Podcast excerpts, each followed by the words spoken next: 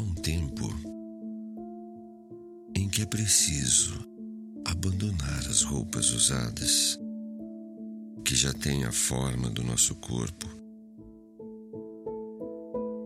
e esquecer os nossos caminhos que nos levam sempre aos mesmos lugares. É o tempo da travessia. E se não ousarmos fazê-la,